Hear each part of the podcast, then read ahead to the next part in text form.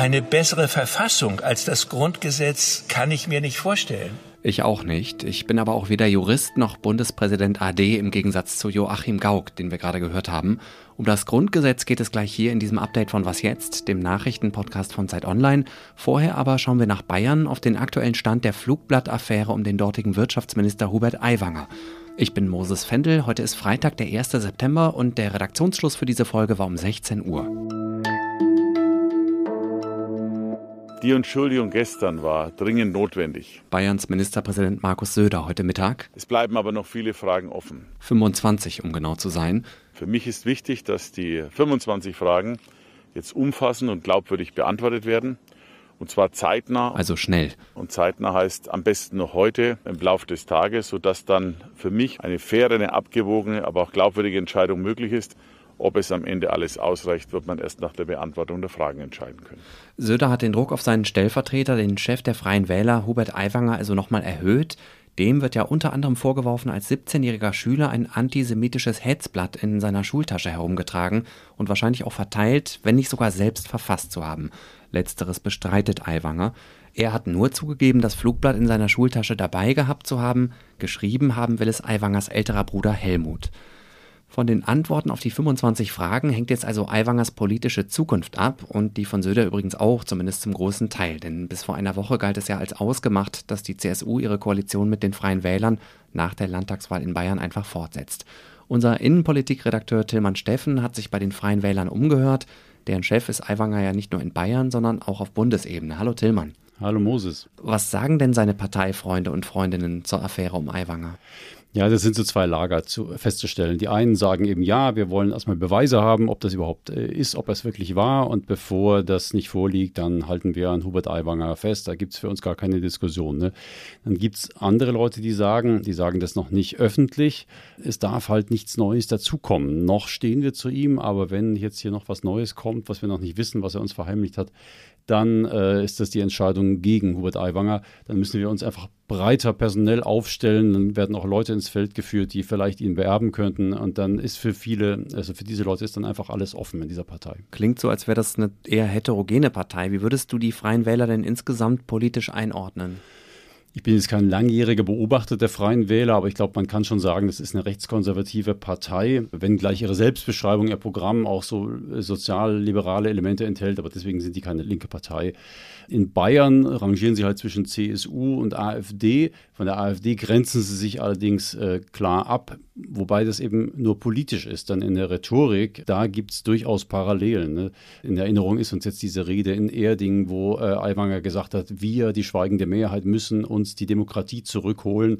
Oder dieses Reden vom gesunden Menschenverstand, der äh, die Entscheidungen einfach besser treffen kann als die da oben. Das ist einfach eins zu eins AfD-Wording und das kann ich beurteilen, denn ich beobachte die AfD seit Jahren. Also schon konservativ, aber jetzt nicht offen rechts.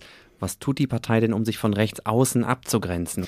Ich habe mit Leuten gesprochen, die einfach sagen, wie ärgerlich dieser Fall Aiwanger ist, weil man eben versucht, sich von rechts abzugrenzen. Da werden so Beispiele genannt, wie eben zum Beispiel, dass der Landesverband Bremen mal komplett aus der Freien Wählerpartei rausgeflogen ist, weil dort ein, ein Mensch gesagt hatte, ein Landesvorsitzender, die Renovierung eines jüdischen Friedhofs, das sei Geldverschwendung. Und in Sachsen-Anhalt äh, gab es auch mal Ärger mit einem Stadtrat, der das N-Wort dort für unproblematisch hielt. Den hat man dann auch von dem hat man sich getrennt. Und jetzt eben der Fall Aiwanger mit diesem Flugblatt und seinem Inhalt, das ähm, verärgert in der Partei doch viele. Und wie bereitet sich die Partei jetzt vor auf den Fall, dass Aiwanger eventuell doch keine Zukunft als bayerischer Wirtschaftsminister und Bundesvorsitzender der Partei mehr hat? Geht das überhaupt? Hältst du das für vorstellbar, die Freien Wähler ohne Hubert Aiwanger? Ist in der Tat schwer vorstellbar, wenn man die Vergangenheit sieht. Äh, diese bayerische Dominanz in dieser Partei Freie Wähler und eben Aiwangers äh, Dominanz war schon sehr, sehr, sehr, sehr, sehr gravierend. Aber äh, es gibt Menschen, die ihn beerben können. Wenn man da mit Parteivertretern spricht, werden genannt, zum Beispiel in Rheinland-Pfalz, wo ja die Freien Wähler schon im Landtag sind, wie in Brandenburg ja auch. Da gibt es erfahrene Politiker wie zum Beispiel diesen Rechtsanwalt Stefan Wiefelscheid, äh, der ist dort Landeschef und schon ist zehn Jahre jünger als Aiwanger, wäre so ein halber Generationswechsel. Oder auch der Fraktionschef im Mainzer Landtag, Joachim Streit.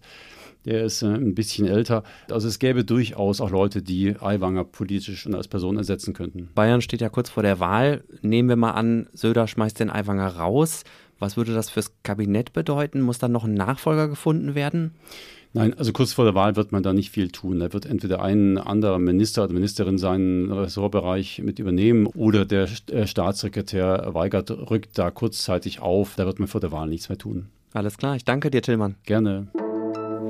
Apropos CSU, die bildet ja zusammen mit ihrer Schwesterpartei CDU die größte Oppositionsfraktion im Bundestag.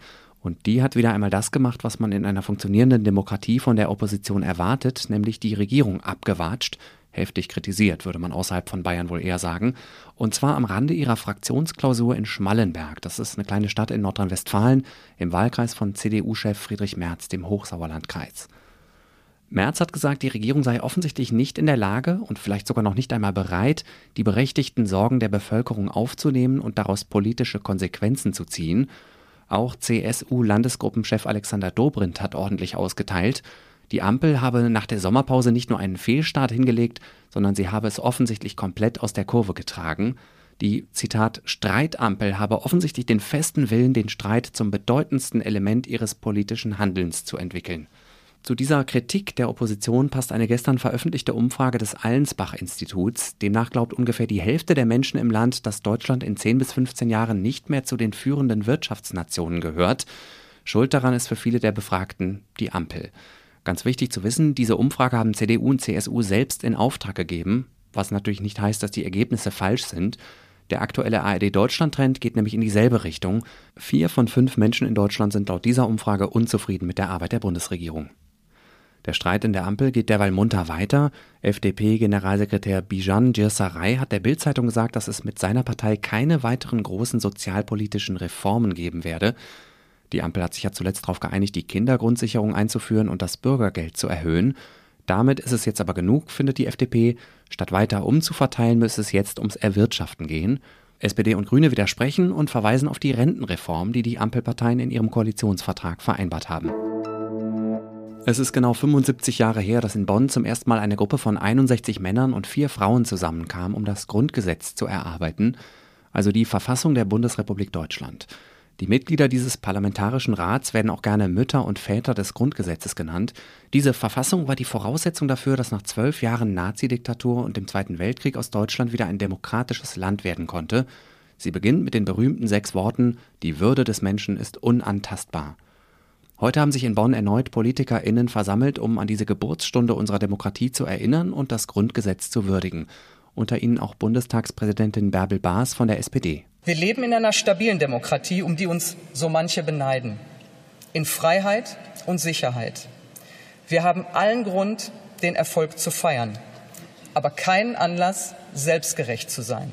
Die große Mehrheit der Menschen in Deutschland sei zwar grundsätzlich von der Demokratie überzeugt, Viele seien aber unzufrieden damit, wie sie funktioniert. Bei einigen ist die Unzufriedenheit in Entfremdung und Verachtung umgeschlagen. Vielleicht waren wir, die Mehrheit der Demokratinnen und Demokraten in diesem Land, lange zu selbstgewiss. Wir haben uns nicht vorstellen können, dass politischer Extremismus wieder salonfähig wird. Unsere freiheitliche Demokratie ist keine Selbstverständlichkeit. Und was die Bundestagspräsidentin gerade gesagt hat, bestätigt auch eine neue Umfrage der Uni Hohenheim. Ein Viertel der Befragten ist demnach mit dem Funktionieren der Demokratie auf Bundesebene unzufrieden. Seit dem vergangenen Jahr sei die Zufriedenheit mit dem Funktionieren der Demokratie um 10 Prozentpunkte gesunken. Was noch? Heute Morgen ging es hier bei Was jetzt darum, dass die Corona-Zahlen in Deutschland wieder steigen dass wir zwar wieder ein bisschen wachsamer sein sollten, weil unter anderem eine neue Virusvariante rumgeht, dass all dies aber absolut kein Grund zur Panik ist. Gefallen sind Begriffe wie 7-Tage-Inzidenz, PCR-Test und ständige Impfkommission. Ein Wort, das ich nicht gehört habe, war Lockdown. Von einem solchen war stattdessen auf TikTok viel die Rede, zumindest gerüchteweise. Die Behauptung, schon diesen Monat werde das Leben in Deutschland wieder runtergefahren, Deshalb war ich ganz froh, dass Herr Anwalt, ein bekannter TikToker mit 6,5 Millionen Followern, in einem Video das hier gesagt hat. Also, dass es im September 23 hier in Deutschland einen Lockdown gibt, ist doch nahezu ausgeschlossen. Und damit ist die Frage beantwortet, wird es jetzt bald im September einen Lockdown geben? Und wenn Sie irgendwelchen TikTok-Anwälten nicht trauen, dann glauben Sie mir, dem Host Ihres Lieblingsnachrichten-Podcasts. Wird es im September noch eine Was jetzt Folge mit Moses Fendel geben? Gerüchte und Spekulationen darüber halten ja seit heute Morgen Podcast Deutschland in Atem. Hier kommt nun endlich die Antwort, man weiß es nicht. Denn es stimmt, ich gehe bald wieder in Elternzeit und das hier war meine letzte Sendung, für die ich offiziell im Dienstplan eingetragen war. Es kann aber sein, dass Sie mich hier trotzdem in den nächsten Tagen nochmal hören werden, solange mein zweites Kind noch nicht da ist. Ab der Geburt bin ich sofort automatisch bis Ende des Jahres weg, um mich um meine Familie zu kümmern. Ich verspreche aber, dass ich danach wiederkomme. In diesem Sinne, ciao Kakao oder, wie man in meiner Branche sagt, bye bye Babybrei. Achso, das war Was Jetzt am Freitagnachmittag. Sie können uns gerne schreiben an wasjetzt.zeit.de. Mein Name ist Moses Fendel. Danke fürs Zuhören und schönes Wochenende.